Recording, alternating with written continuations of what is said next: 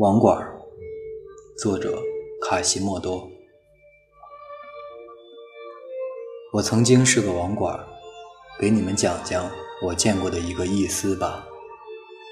书读的不多，水平有限，我不保证我会把一切关于这个意思的事都说出来，但是我保证一切都是真的。我不说他的 ID，就说他。他每天都会来我们网吧上网，一般都是在晚上十点左右，买一包七块钱的烟，一瓶可乐或者雪碧。他长得不算帅，也不丑，身高大概一米七左右，脸上总是一副闷闷不乐的样子。但是我能看得出来，他很善良，你知道的，眼神骗不了人。他总喜欢坐在挨着收银台的地方，打开电脑后就登录 QQ，然后上百度。我注意到了，他会一个通宵都泡在里忆吧，神情有时候严肃，有时候又很伤感，但是他也会咯咯的笑，那是少见的时刻，像个天真的孩子。老实说，他笑起来很无邪。眼睛里透露出来的透露出来的善良更加清晰。这些事都是在零九年初发生的。那时候我刚实习，学的是计算机，但是工作太难找了，就去想着去网吧混混时间。网吧的生意很好，大多时候我都坐在收银台旁边，时不时帮上网的人送水和烟。网吧里大多数人都会通宵玩游戏，除了他。有时候我看到他会写很长一串文字。我无意偷窥别人的隐私，但是我看到他写他的女朋友、他的家人、他的生活。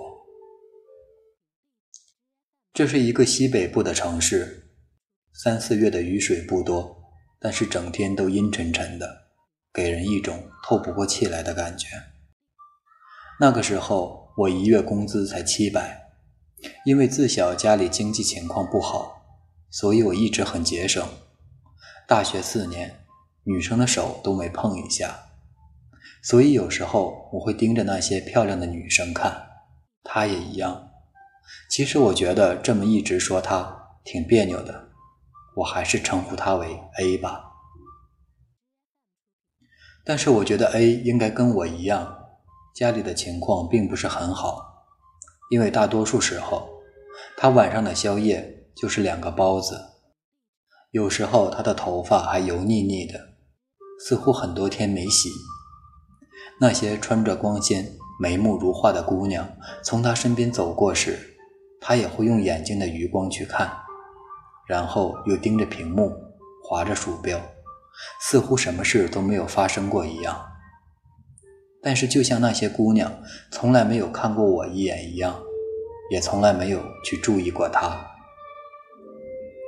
就在那段时间，城市正在严查网吧，所以一到晚上十二点，网吧的大门基本都关了，里面的人出不去，外面的人也进不来。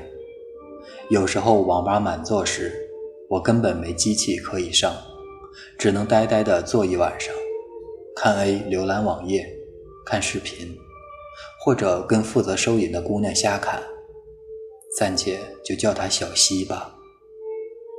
一开始我并不习惯跟姑娘说太多话，因为在学校我就比较胆小，跟女孩子说话都紧张的要死。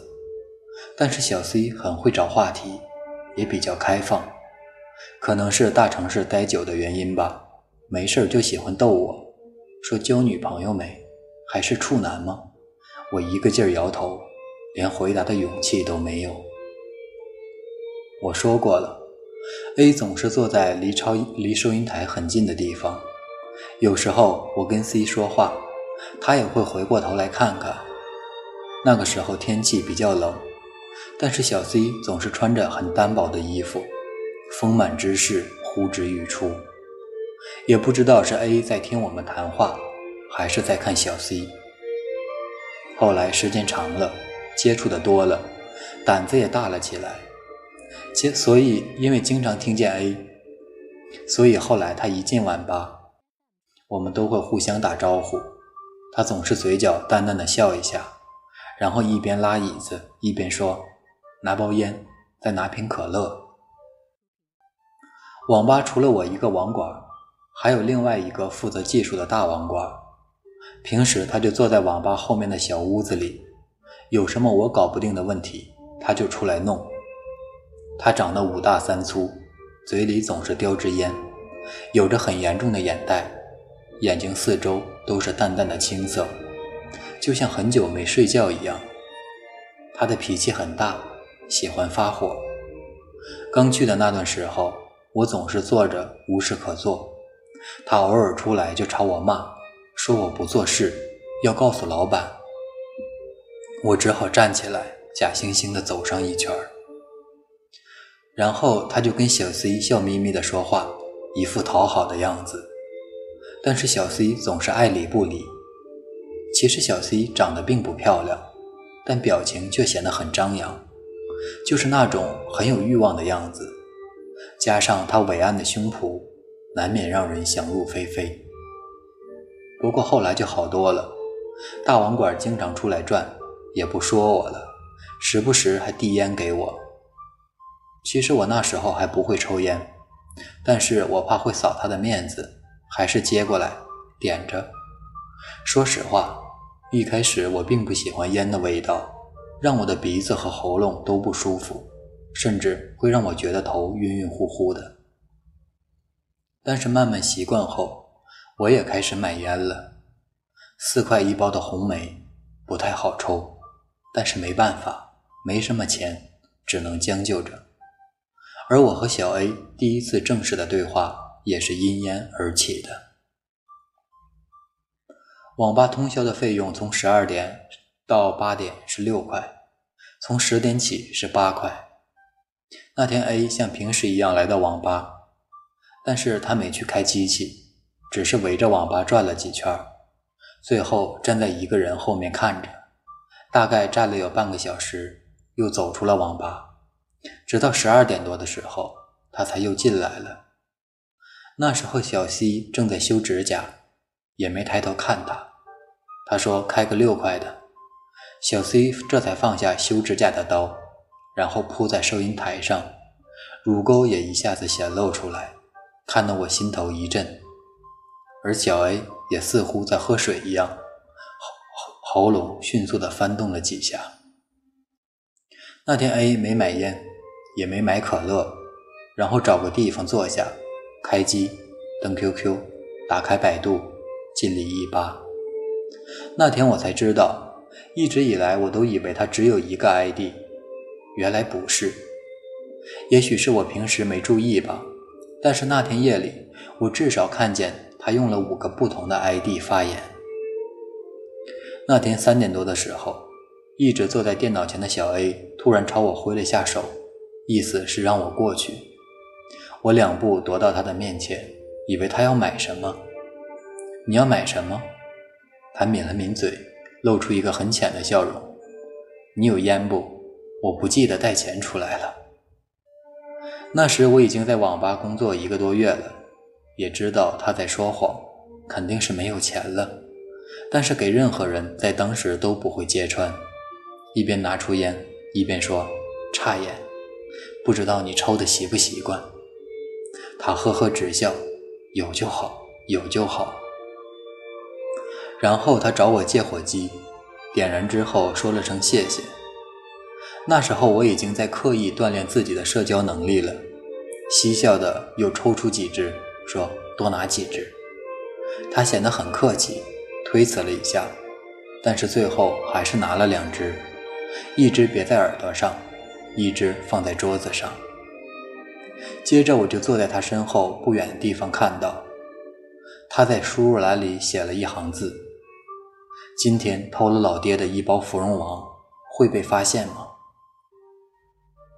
我觉得这个世界所有的人都会说谎，我也不例外。母亲打电话来说，弟弟读高中了，生活费不是很够，问我工资有没有多的，给弟弟寄点儿。我一直怕家里担心我，给他们添麻烦，骗他们说实习工资有一千五。我知道我没办法拒绝母亲的请求，一口就答应了。那个时候我全部身家就只有八百多，给弟弟寄了二百过去，六百多足够我一个月花费了。而且那时候还住在学校，网吧还包两顿饭，所以花费不是很大。所以 A 说自己偷了老爹的芙蓉王，也许只是个玩笑罢了。网络茫茫，谁没信口开河的时候呢？不过后来 A 又接着按键盘，似乎是刷新了一次，然后又点进自己的帖子，后面又多了几个回复。A 卷了卷衣服的袖子，写下几个字。不过这烟不太好抽，我心里暗想，四块的红梅当然不好抽。然后他点了发表，唰的一下弹出来一个框，原来帖子已经被删除了。看得出来，A 有点不乐意，即使从后背也能想象到他的表情，左晃右晃，用手摸了摸嘴。又把头足晃了几下，深深吸了口气，直接关掉的浏览器。这个时候，有个上网的家伙跑到收银台买东西，我一回头才发现，小 C 竟然没坐在收银台里。那家伙拍了几下桌子，问：“人呢？”我想大概去厕所了吧，就对那人说：“去厕所了，你等一下。”但是等了两三分钟。小 C 都没出来，那人等得很不耐烦，说：“快点啊！”因为老板规定网管是不准碰碰收银之类的事情，我只好站起来进网吧后面找。但是厕所里空无一人，我又转身跑去大网管的屋子里，一手就推开了门。大网管正一手抱着小 C 啃，一手在小 C 身上上下乱摸。当网管那段时间，作息时间很难调整，特别是白班和夜班交替的时候，那一天是最难过的。想睡不能睡，坐在凳子上又困得要命。不是为了那可怜的薪水，我真他娘的不想干了。当网管第一次换班是在中旬，上晚班的时候，早上下班我都不吃早餐，回家啃个小面包，就直接回学校睡觉。一是节省点钱，二是能多睡会儿。但是交班那天，我破例去吃了回早餐，因为白天不能睡觉，要留到晚上，好第二天上白班。有时候觉得这个世界还真小。那天在早餐店里就看到了 A。自从那次他找我要烟之后，我就再没见过他去网吧了。那时温度还不算高。早上也挺冷的，他穿了个大大的风衣，头发又是油腻腻的，还有点乱，一边嚼着包子，一手还往嘴里送稀饭。我看见他之后，就给他打了个招呼，还递了一支烟，说最近怎么没去网吧了？他咽下嘴里的包子，笑了笑，说最近没空，过几天再去，呵呵。我知道他又在撒谎。但是谁又不好面子呢？其实那次他找我要烟，我就知道他肯定是没钱了。这段时间没去，估计也是没钱上网了。那天夜里，我推开大网管的门，又急忙关上，但是听到里面有人在骂娘。那时候我已经实习一个月了，知道什么该看见，什么不该看见，知道什么该记住，什么不该记住。大网管是老板的亲戚，小 C 曾经告诉我，我不想得罪任何人，也不想丢掉唯一的一份工作，所以我就当没看到。我从网吧后面走出来后，小 C 也很快就出来了，衣服头发都打理得很整齐，就是脖子上有点红印记。我面无表情地看着他，有人买东西。我琢磨着小 C 的家境也不是那么富裕，不然一个二十多点的小姑娘，家里只要经济稍微好点儿，也不会来网吧当收银这样的工作，又累，工资又少。从小到大，我并不会轻易的轻视别人，但是从小 C 那次之后，就觉得这姑娘挺那啥的，闲时吹吹牛还可以，深交就算了。白班时我从来没有遇到过 A，直到我再次晚班才看到她，依然是那件风衣，不过头发剪短很多，挺干净的。每次来又开始买烟。买可乐，时不时还给递一根，抽着挺好。七块一包的烟，就是比红梅舒服。那时候我和他也算半个熟人了，他经常一边上网，一边回过头来跟我说话。有时候后半夜，我和他还津津有味的说这网吧里来过哪些漂亮姑娘。有一次，我和他正说得起劲儿，小 C 就插了一句嘴，拖着下巴，撅着嘴。两个小处男，整天就知道说姑娘。老天作证，那是我第一次调侃姑娘，也不知道那时候哪有那么大的勇气，笑嘻嘻地看着小 C，你帮我们解决了呗。说话后，我自己都心蹦蹦跳，甚至觉得这不是我自己说的话。说那句话的瞬间，我突然就想起孩子一句著名的诗。我是谁？我是谁？手里磨刀的石块，为我为何要把赤子带进海洋？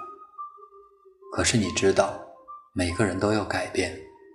如重庆森林里所说，今天他喜欢凤梨罐头，明天他也许可以喜欢别的。